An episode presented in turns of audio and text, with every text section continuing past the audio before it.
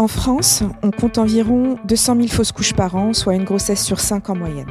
Chaque année, 7 000 familles françaises vivent un deuil périnatal. Celles qui n'ont pas connu de ces situations ont toujours une copine, une sœur, une maman, qui leur a raconté un jour, dans un moment intime de confession, leur parcours de femme qui a perdu un embryon, un fœtus, un bébé. Est-ce cette empreinte d'une superstition ancestrale, la même qui nous oblige au silence nos trois premiers mois de grossesse, qui fait que nous ne soyons pas bien informés et surtout qu'on n'ose pas en parler en dehors de nos cercles intimes.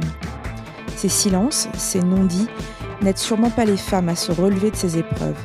Pire encore, elles les confortent dans leur sentiment de culpabilité, de mère défaillante. Il est temps d'agir et de libérer la parole de ces femmes, mais aussi de leurs partenaires de vie.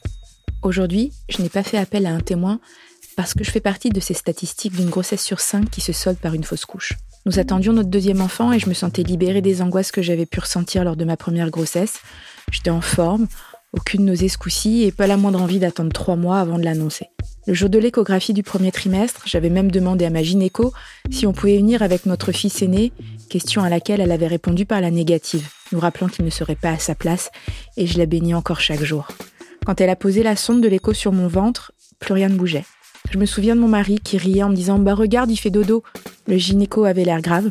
Elle nous a regardés, nous a simplement dit qu'elle était désolée, qu'il ne vivait plus. À partir de ce moment-là, j'ai eu le sentiment de flotter, une drôle de sensation d'être spectatrice de ma propre vie, de me voir d'au-dessus. Plus tard, je comprendrai que j'avais enclenché un mécanisme de protection qui me permettrait d'affronter cette terrible douleur. Aujourd'hui, j'aimerais m'adresser au personnel médical qui m'a accompagnée et a été exemplaire. Sans ces gens-là, je ne sais pas comment je m'en serais relevée. À l'hôpital, ma gynéco qui n'était pas de garde a tenu à être présente et je me souviens de l'anesthésiste qui me tenait la main, me caressait les cheveux en me disant doucement avant que je ne m'endorme Ne vous inquiétez pas ma belle, ce soir vous serez de retour chez vous avec votre mari et votre grand garçon, tout ira bien. Malgré l'effroi, je me suis sentie prise en charge comme un enfant qui se laisse guider. J'aimerais remercier ces professionnels de la santé qui ont été extraordinaires. Parce qu'il faut savoir aussi qu'à contrario, après tout cela, au travail, avec les collègues, les connaissances, les copains, sûrement très mal à l'aise, ne m'a rien demandé. Aucune question. Juste un sourire en coin, un regard de pitié, celui de Je sais ce qui t'est arrivé, mais je te dirai rien. Pourquoi ne parle-t-on jamais des fausses couches ou du deuil périnatal? Pourquoi y a-t-il un voile de silence sur ces événements? Et pourquoi la souffrance de ces femmes et de ces hommes ne peut-elle pas s'exprimer clairement? Voilà les questions que Sophie Nanteuil s'est posées. Elle est éditrice en jeunesse et en parenting et elle vient de sortir un ouvrage intitulé Parents orphelins qui s'attaque aux non-dits autour des fausses couches, des IMG, les interruptions médicales de grossesse, et du deuil périnatal. Bonjour, je suis Dorothée Saada, la maman curieuse qui, pour parents, cherche comment on fait chez les autres pour vous aider à trouver des solutions avec vos enfants. Bienvenue dans ce nouvel épisode de notre podcast Parents Galère sa mère, un épisode qui brise les tabous. Bonjour Sophie et merci de venir parler à nos auditeurs de ce sujet si sensible et si important à la fois. Bonjour Dorothée, merci de m'accueillir. Est-ce que on pourrait, pour commencer, euh, définir et différencier pour nos auditeurs ce qu'est une fausse couche, d'une IMG, d'un deuil périnatal? Alors, la fausse couche, déjà, on va passer sur le fait que ce terme est juste euh, affreux, très laid. Oui. La fausse couche, en fait, c'est comment dire Je me suis un peu euh, arrangée moi-même avec les définitions, c'est-à-dire qu'une mort périnatale pour l'OMS, c'est de la 22e semaine de grossesse au 7e jour de vie. La fausse couche, c'est ce qui a lieu avant ces 20 premières semaines. Et l'IMG, c'est une interruption médicalisée de grossesse. C'est-à-dire que quand une femme, on découvre que le fœtus ou l'embryon qu'elle a euh, in utero euh, ne vit plus. Quand une IMG, c'est une interruption médicale de grossesse, médicalisée, euh, en fait, c'est une opération qu'on va euh, faire subir à une femme dont le fœtus ou l'embryon est décédé in utero. une opération sous la forme d'un accouchement la plupart du temps, sauf s'il y a des complications. Et quand je disais que je m'étais un peu arranger avec les définitions, c'est que mhm. pour moi, un deuil périnatal, en fait, c'est avant les 22 semaines. Une fausse couche précoce peut engendrer un deuil chez des personnes, c'est-à-dire que à partir du moment où il y a un petit trait bleu sur le test de grossesse, à partir du moment où il y a une projection dans une parentalité de la part euh, d'une mère, d'un père ou d'une deuxième mère, mhm. euh, pour moi, il va y avoir deuil. Et donc, ce sont des parents orphelins. Je tiens beaucoup aux mots parents parce que toutes les personnes qui ont témoigné dans le livre se sentent se sont sentis parents. Mm. Et souvent, on va en parler un peu plus tard, mais tout ce qui tourne autour aussi des tabous, et euh, la société fait que euh, on ne leur accorde pas ce statut de parent. Et ça, il faut qu'ils en fassent aussi le deuil. En plus, au-delà de la perte de leur enfant, il y a aussi un, statut euh, sur lequel ils doivent mettre une croix pour certains. Vous, dites dans, votre ouvrage, c'est intéressant, que souvent une femme enceinte sait intuitivement s'il y a quelque chose qui cloche. Mais, dans quelle mesure, on, on peut dire euh, aux femmes qui nous écoutent, dans quelle mesure est-ce qu'elles doivent s'écouter mais sans psychoter? Alors, il y a beaucoup euh, de femmes qui ont témoigné dans le livre qui ont senti en effet que quelque chose clochait. Ça veut pas dire que si on ne sent rien, euh, enfin, euh, ça veut pas dire que euh, c'est à, l'inverse, c'est-à-dire qu'il y a des femmes qui sentent quelque chose qui cloche et tout va bien, il y a des, des femmes qui ne sentent rien et il y a un souci. Il n'y a pas de, d'injonction à devoir sentir quelque chose. Mais c'est vrai que s'écouter, c'est important euh, parce qu'on est dans une période de notre vie où euh, quand c'est la première grossesse notamment, ben, c'est nouveau. Et puis même à chaque grossesse, euh, je ne sais pas combien d'enfants vous avez, Dorothée, mais j'en ai deux. Euh, voilà, mais j'ai eu l'impression pour moi ma deuxième grossesse qu'il a fallu tout recommencer à zéro sur tout certains points. Mmh.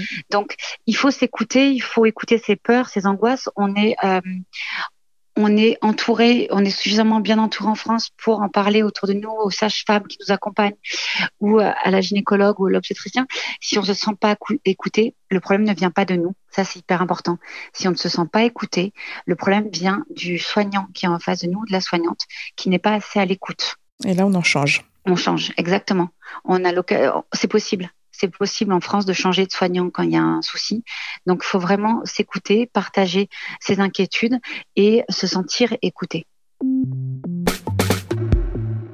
A-t-on toujours les causes d'une fausse couche ou d'un décès in utero ou est-ce qu'il en, existe qui, qui, qui ne s'expliquent pas en fait? La plupart ne s'expliquent pas.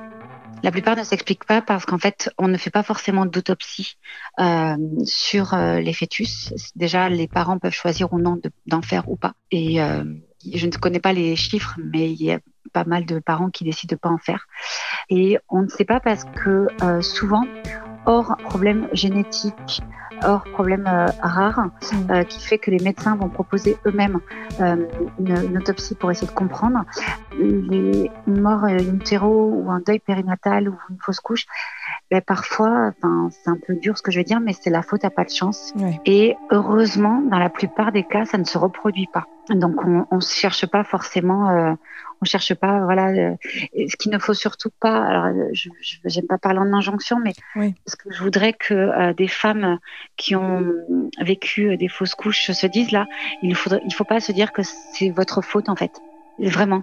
C'est le stress n'est pas un facteur, par exemple. C'est le plus difficile, je pense que. Exactement. Co comment pas culpabiliser quand on a fait une fausse couche? Parce que c'est vrai que quand ça nous arrive, on repasse tout ce qu'on a fait. Qu'est-ce que j'ai mangé Est-ce que j'étais trop stressée Tout à fait. Et, et, et comment est-ce qu'on peut leur dire à ces femmes de co comment s'en défaire de tout ça, de cette culpabilité? Parce qu'en fait, il n'y a pas, il a pas de règle. Si on savait, si on nous disait, ben voilà, vous allez manger du brocoli, ben ça provoque des fausses couches, on, on le saurait on le saurait. Il y a euh, des comportements à risque, mais on les connaît, les comportements oui. à risque. Mais quand on n'a eu aucun comportement à risque, enfin voilà, j'ai une amie qui a perdu son enfant à cause de la toxoplasmose. Elle n'avait pas touché un chat pendant neuf mois, ni un lapin, ni mangé une salade pas lavée, ni enfin, ni manger de la viande pas cuite. Enfin voilà, elle avait tout bien fait. Elle avait tout bien fait. Et cette culpabilité-là, comment on s'en débarrasse? On s'en débarrasse en discutant avec des psychologues, avec son médecin généraliste, avec la sage-femme, avec son compagnon sa compagne, en en parlant parce que il faut pas la garder pour soi. Euh, ensuite, on est dans une société qui, en tant que femme, nous fait beaucoup culpabiliser de beaucoup beaucoup de choses. On va pas s'en rajouter une, quoi. On va, c'est très dur, mais on va pas s'en rajouter une. Enfin, voilà, c'est, ça s'est passé comme ça, et, et c'est, on sait la plupart du temps, on ne sait pas à quoi c'est dû, malheureusement. Mais, mais malheureusement aussi, au XXIe siècle, même si on a avancé, hein, comme vous le dites, et qu'on peut en parler, etc., mais, mais l'imaginaire populaire enfin, regorge encore de, de fausses informations, de, de, superstitions. On se dit inconsciemment que euh, la mère a dû faire ceci ou cela. Euh, et, et com comment est-ce qu'on peut aussi se, se défaire de, tout ce passif, quoi, en fait? C'est un travail de longue haleine, parce que quand vous dites on se dit inconsciemment que c'est la faute de la mère, c'est pas forcément qu'inconsciemment. Hein. Je pense qu'il y a des gens Oui. euh, qui euh, sont pas les personnes les plus délicates du monde et qui disent à des mères oh, bah, c'est parce que tu as dû trop stresser hein, ça c'est ça c'était voilà donc euh, en fait c'est un travail qu'on va faire petit à petit tous et toutes en libérant la parole en faisant euh, de ces épreuves de vie bah, des épreuves de vie c'est-à-dire des moments qui arrivent dans la vie où on a besoin d'être aidé, où on, a le droit d'en parler. Euh, alors je dis pas que ça va les désacraliser, mais le tabou autour, quand il tombera déjà, ça allègera les épaules des parents.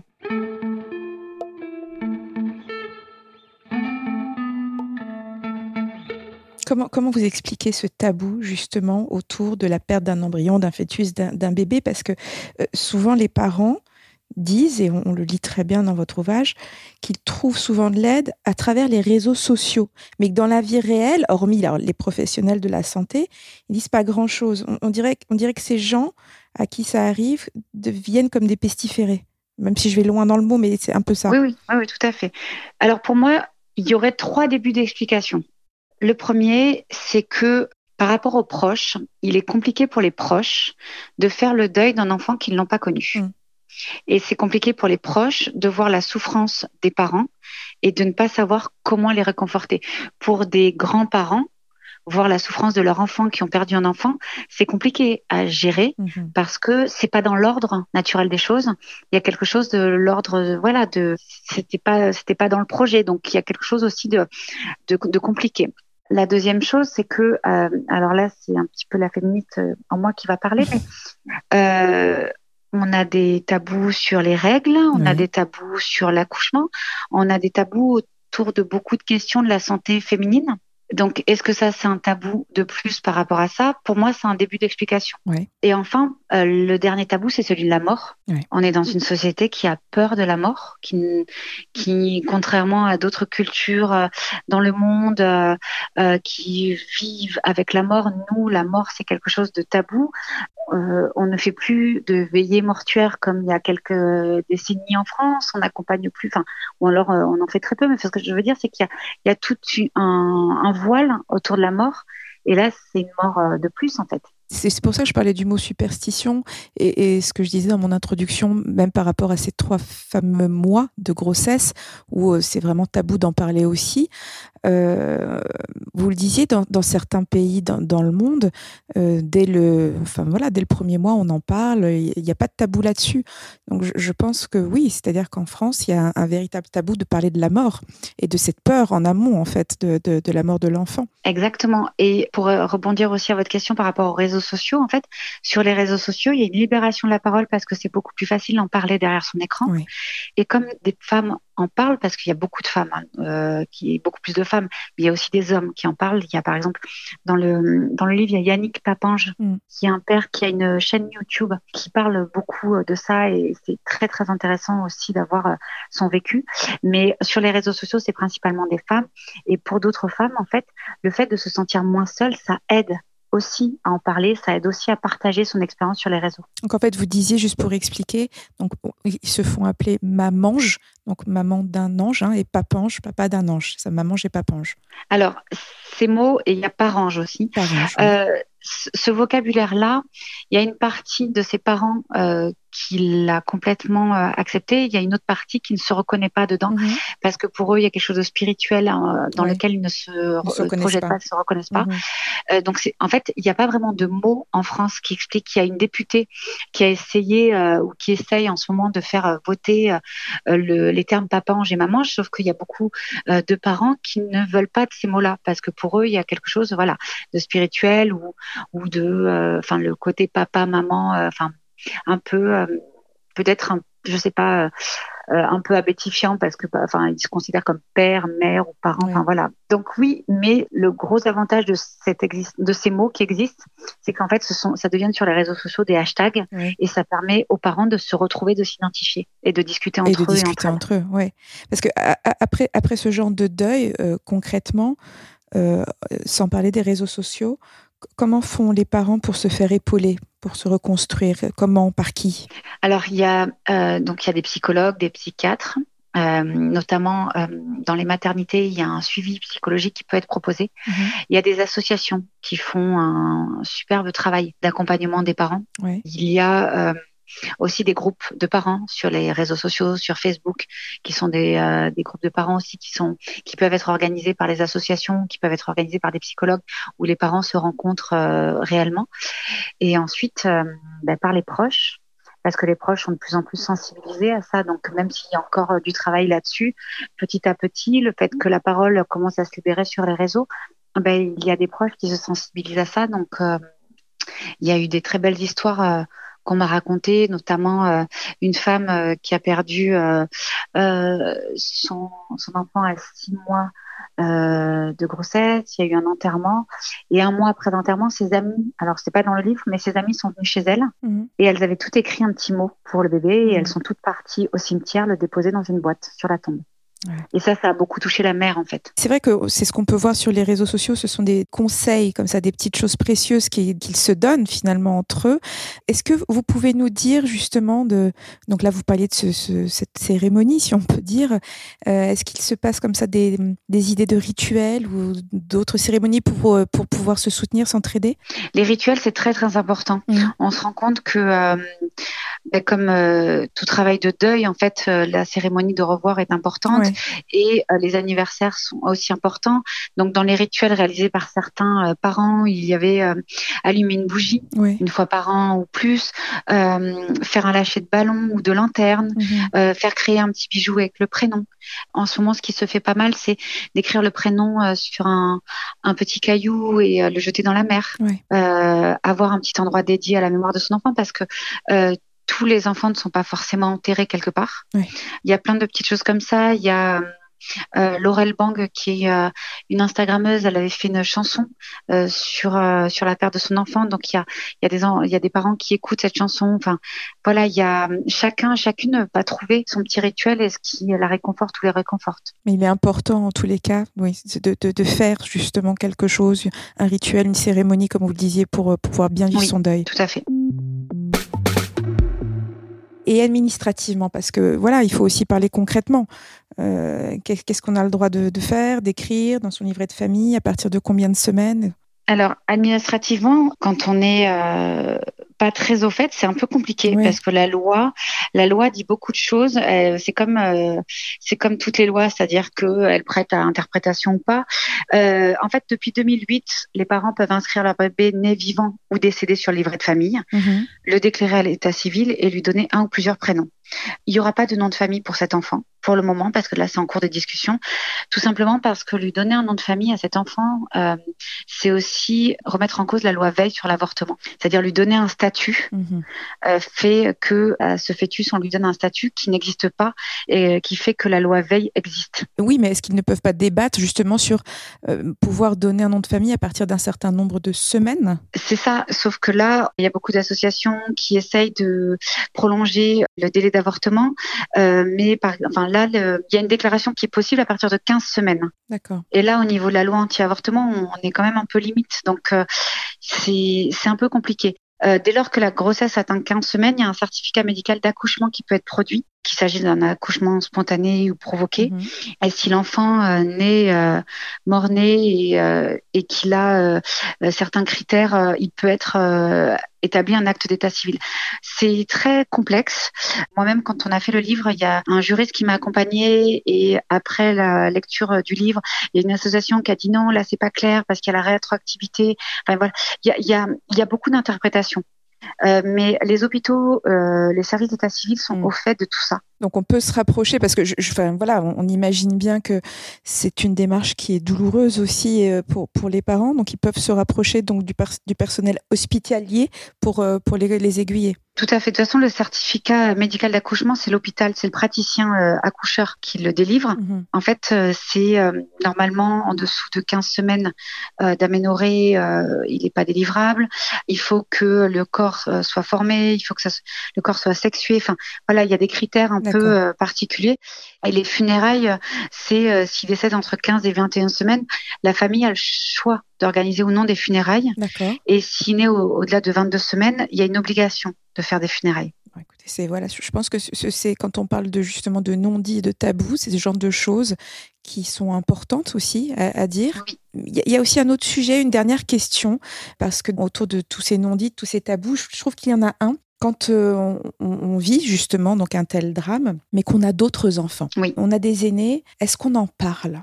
Est-ce qu'on en parle et est-ce qu'on en parle même aux plus petits? Et puis déjà comment trouver les mots, parce que c'est vrai que depuis peu de temps, les professionnels de la santé, les psychologues disent qu'il faut en parler aux aînés. Moi, je me suis retrouvée dans cette situation et je vous avoue que j'avais pas du tout envie d'en parler à mon petit bout de, de 4 ans, quoi. Qu'est-ce que, qu'est-ce que vous en pensez, vous, et, qu'est-ce que vous pensez, comment, comment on peut trouver les mots? Encore une fois, il n'y a, y a pas d'injonction. Chacune et chacun fait comme il le sent. Mais l'expérience nous a montré en discutant avec euh, cette presque centaine de personnes que celles et ceux qui n'en avaient pas parlé, ça a été compliqué après. C'était compliqué pour qui? Dans le livre, il y a des enfants adultes qui sont les enfants d'après ou les enfants d'avant et qui racontent ce qu'ils ont vécu.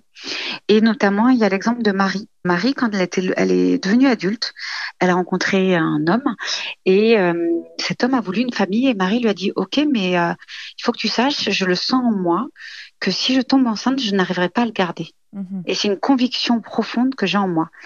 Et donc, Marie a commencé une psychothérapie parce que son compagnon lui disait, mais je comprends pas. Et elle était persuadée de ça. Et un jour, euh, son psy lui dit, mais parlez-en à vos parents parce qu'il peut-être quelque chose. Et en fait, en discutant avec sa mère, sa mère lui a dit que avant la, grossesse où elle attendait Marie, elle a perdu un enfant à quatre mois de grossesse euh, et qu'elle en a énormément souffert mais qu'à l'époque on n'en parlait pas, donc elle n'en a parlé à personne.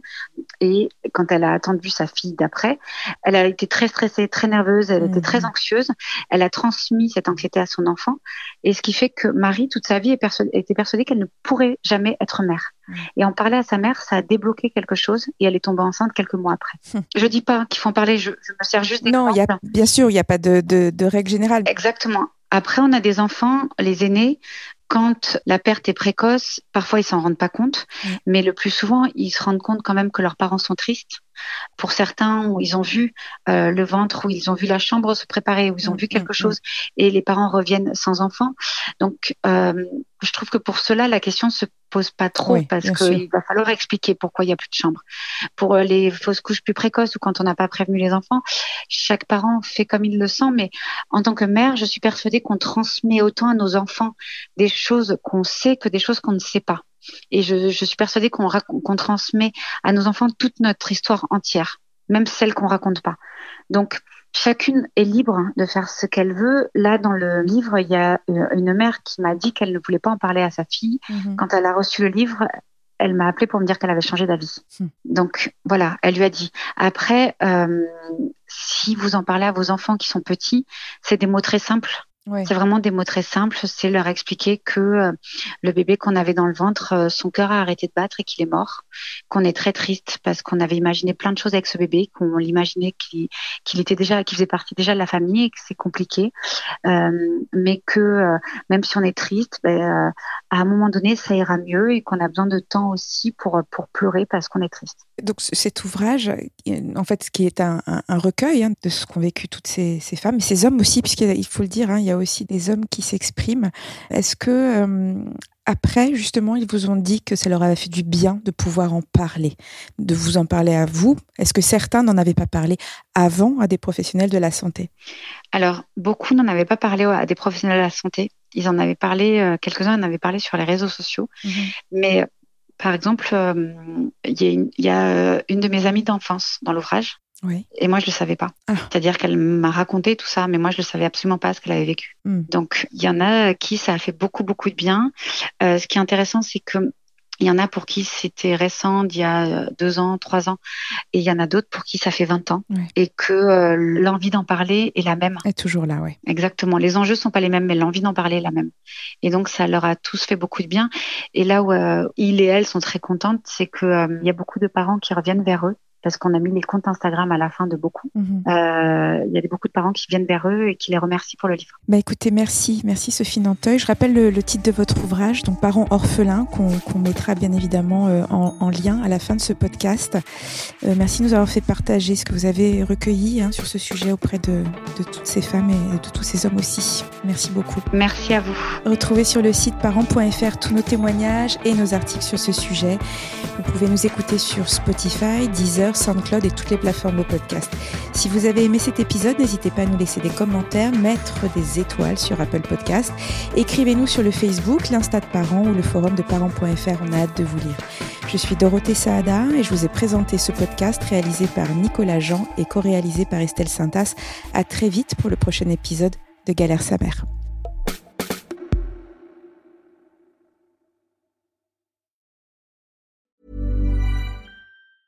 A lot can happen in three years, like a chatbot may be your new best friend. But what won't change? Needing health insurance. United Healthcare Tri Term Medical Plans, underwritten by Golden Rule Insurance Company, offer flexible, budget friendly coverage that lasts nearly three years in some states. Learn more at uh1.com.